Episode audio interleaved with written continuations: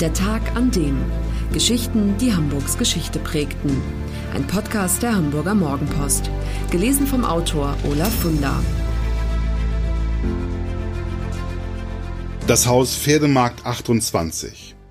Der letzte Rest vom Mittelalter. Als die Stadtväter im Jahr 1910 die Entscheidung fällen, Hamburgs ältestes Haus einfach abzureißen, gibt es großen Widerstand in der Bevölkerung. Doch die Entscheidungsträger im Rathaus, die blind an den Fortschritt glauben und für die alles Alte nur störend ist und von gestern, ignorieren die Proteste. So passiert am 8. Dezember 1910 das Unglaubliche. Männer eines Abbruchunternehmens rücken an, das letzte Relikt des Mittelalters, fast 400 Jahre alt, machen sie innerhalb weniger Stunden dem Erdboden gleich. Erbaut wird das Haus Pferdemarkt 28 im Jahre 1524, zu einer Zeit also, in der Hamburg mitten in den Wirren der Reformation steckt. Noch ist die Stadt katholisch, aber der Zorn über die Äbte in den Klöstern, die auf Kosten der armen Bevölkerung immer reicher werden, wächst. Und die Anhänger Luthers, die es für Gotteslästerung halten, dass sich das Volk von seinen Sünden freikaufen kann, werden immer stärker. Das St. Jakobi-Kirchspiel, also die Gegend rund um die Hauptkirche St. Jakobi, ist eine äußerst arme Gegend, geprägt von windschiefen Fachwerkhäusern, die so dicht beieinander stehen, dass sich die Bewohner über die Straße hinweg die Hand reichen können. Es stinkt in den engen Tweeten, es ist dunkel und feucht, und manch eine zwielichtige Gestalt drückt sich in den Ecken herum.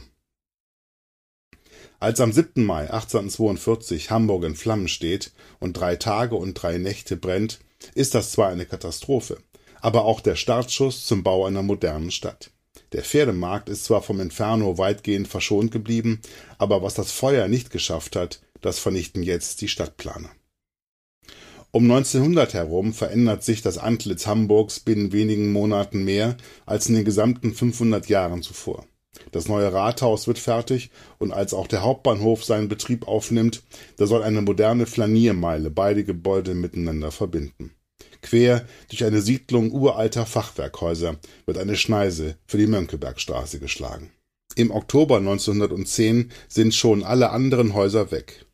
Nur noch das eine, das älteste Haus Hamburgs, das auf vielen Postkarten verewigt ist und das viele Bürger so lieben, existiert noch.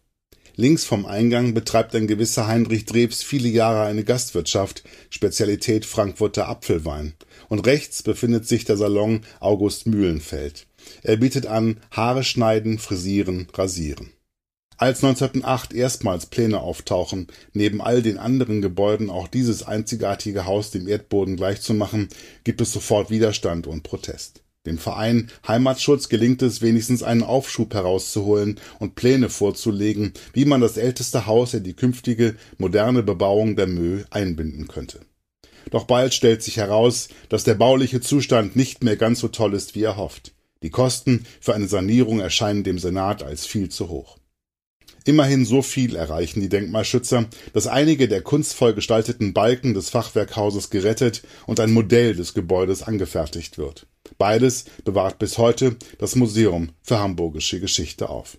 Dort, wo das Haus Pferdemarkt 28 einst stand, befindet sich heute das gesichtslose Geschäftshaus Mönckebergstraße 13, in dem es ein WMF Besteckgeschäft gibt, einen Adidas Schuh und einen Fossil Uhrenladen.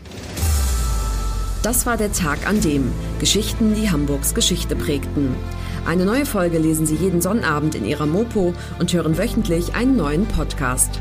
Noch mehr Historisches aus Hamburg, wie zum Beispiel das Buch zu dieser Serie oder die Magazine Unser Hamburg, finden Sie auch online in unserem Mopo-Shop unter www.mopo-shop.de.